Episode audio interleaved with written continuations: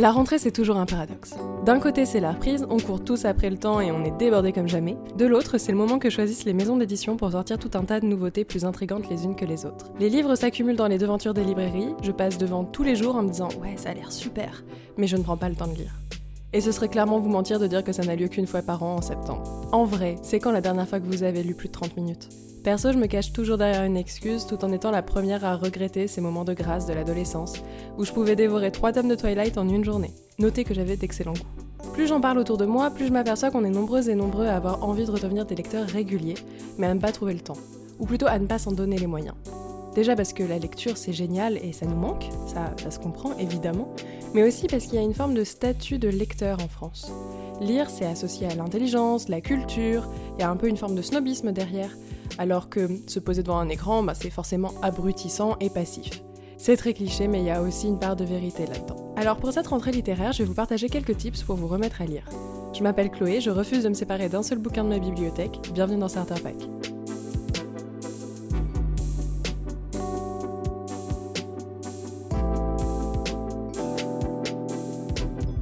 L'excuse numéro 1, on la connaît tous. J'ai pas le temps. Et on sait aussi que c'est l'un des plus gros mensonges de la Terre. On a toujours du temps. On choisit juste comment on le répartit et ce qui passe en priorité. Et la lecture, qui demande un effort de concentration, voilà, de se poser dans un certain cadre, un effort d'imagination aussi, ça passe souvent après se perdre dans les méandres d'Instagram, de YouTube et de TikTok. C'est beaucoup plus simple de juste scroller sur euh, son portable. Il n'y a aucun jugement de ma part, puisque, comme je vous l'ai dit en intro, c'est ce que je fais au quotidien. De nombreuses études révèlent que plus notre temps sur les écrans augmente, plus notre capacité d'attention diminue, et donc moins on a la capacité de lire de longs textes. C'est un cercle vicieux. On prend l'habitude de faire deux choses à la fois, on répond à des sollicitations imaginaires, et on devient addict à ce qui se passe à l'instant T partout autour de nous, sans jamais vraiment se concentrer sur rien. C'est pour moi vraiment le plus gros effort à fournir pour se remettre à lire. Il faut s'accorder un temps dédié à ça. Prendre par exemple 30 minutes dans la journée, le soir avant de dormir, et mettre son téléphone en mode avion pour se forcer à couper. Même le mettre carrément à l'autre bout de la pièce, faut pas hésiter, ça aide. C'est un peu la même logique que quand vous allez au cinéma finalement. Vous mettez votre téléphone en mode avion au fond de votre sac et puis vous vous plongez dans la salle noire pour regarder un film de bout en bout. Sauf que là pour la lecture c'est plus difficile parce que vous êtes seul, seul face à votre bouquin. Il n'y a pas de salle noire, il n'y a pas de voisin pour vous dire d'éteindre votre portable pendant la séance, ni d'écran avec du son pour vous en mettre plein les yeux. C'est à vous de produire le spectacle son et lumière à partir du livre dans votre cerveau en solo.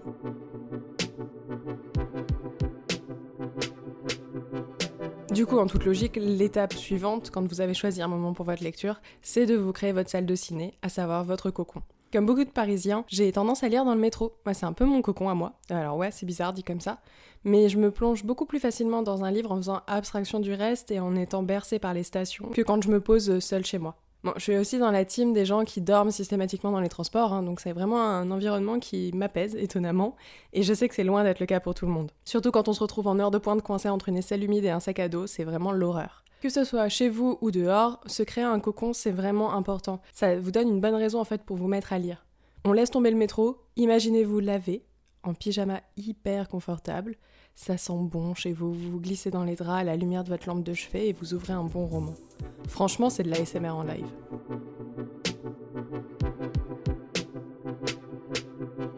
Il y a quelque chose aussi dont je me suis rappelé cet été, c'est de bien choisir son livre. J'avais commencé un roman, très bien écrit, mais très, très, très lent dans sa narration. C'était beau, mais je m'ennuyais à mort. J'ai buté dessus, je pense, deux longs mois à me forcer à lire quelques pages par jour. Puis au bout d'un moment, j'ai dû me rendre à l'évidence. C'était une défaite et je devais abandonner ce livre.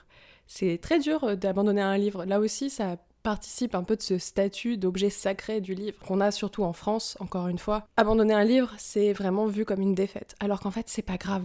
J'ai par la suite enchaîné avec L'oiseau moqueur de Walter Tevis que j'ai trouvé par hasard dans une librairie euh, en Bretagne et dont je vous ai un petit peu parlé sur Instagram. Et je l'ai fini en deux jours avec un plaisir immense. Ça a créé une forme d'élan et derrière j'ai enchaîné sur Le secret de Morgan Hortin, que je vous conseille également, c'est vraiment super. Et puis deux autres bouquins que j'ai énormément aimés. Le tout en deux semaines, ce qui ne m'était pas arrivé je pense depuis une éternité. Donc parfois ça se joue à rien. Il faut savoir abandonner un livre. Ouais, c'est comme ça. Peut-être qu'en le relisant dans six mois, vous allez être à fond. Mais là, tout de suite, choisissez un livre qui vous parle. Ça va vous permettre de débloquer aussi l'envie de lire, de vous y remettre et de trouver du temps à consacrer à la lecture. Parce qu'en fait, vous voulez connaître la suite.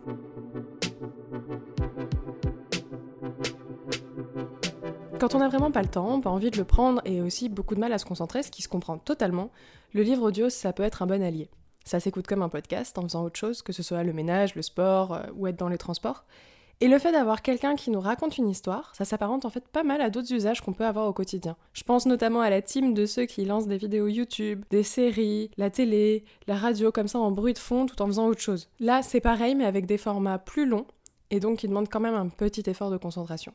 Je trouve pas que ce soit adapté du coup à tous les types de lecture, parce que quand on manque un élément important d'un chapitre, c'est beaucoup plus difficile de suivre les 6 heures qui y suivent, mais ça reste un contenu hyper cool à avoir sur la durée qui peut nous accompagner sur plusieurs semaines. L'autre petit point de vigilance aussi concernant le livre audio, ça reste la voix. Il y a certaines voix qui peuvent euh, carrément sortir de l'histoire. Quand vous avez un livre qui vous intéresse, écoutez la voix du comédien ou de la comédienne en amont, histoire d'être sûr. L'avantage, c'est que peu importe euh, l'application que vous utilisez pour écouter vos livres, il y a toujours quelques minutes en accès libre pour découvrir la voix avant de vous lancer. Et j'ai bien plusieurs applis parce qu'il n'y a pas qu'Audible dans la vie. Vous avez Lizzie, Nextory, Sibel, Kobo et même Spotify qui proposent des livres audio et des séries sonores. Alors ça, pour moi, c'est à séparer de la lecture, c'est encore un autre format. Et le tout à différents budgets selon vos goûts et usages. Vous avez juste à choisir l'application qui vous correspond le mieux.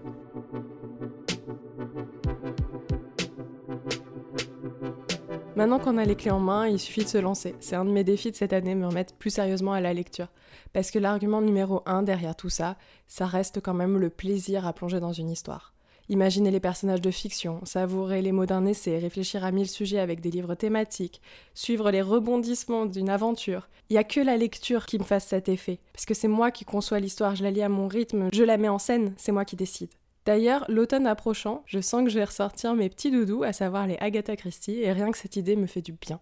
Parce que oui, euh, aussi un petit point important, hein, relire des livres réconfortants, c'est tout sauf interdit par la police de la lecture, vous pouvez y aller. Au contraire, si ça vous aide à vous remettre à la lecture, allez-y. Et au contraire, si vous préférez la nouveauté, en ce moment vous avez la rentrée littéraire, donc des tas de romans à disposition que vous pouvez aller découvrir en librairie. Il suffit de demander euh, conseil à votre libraire aussi en fonction du genre que vous aimez, ils pourront vous orienter et vous accompagner dans votre sélection. J'en ai parlé rapidement tout à l'heure, mais moi je vous conseille vraiment L'oiseau moqueur de Walter Tevis. C'est un roman de science-fiction qui parle justement de lecture et c'est un très bel éloge.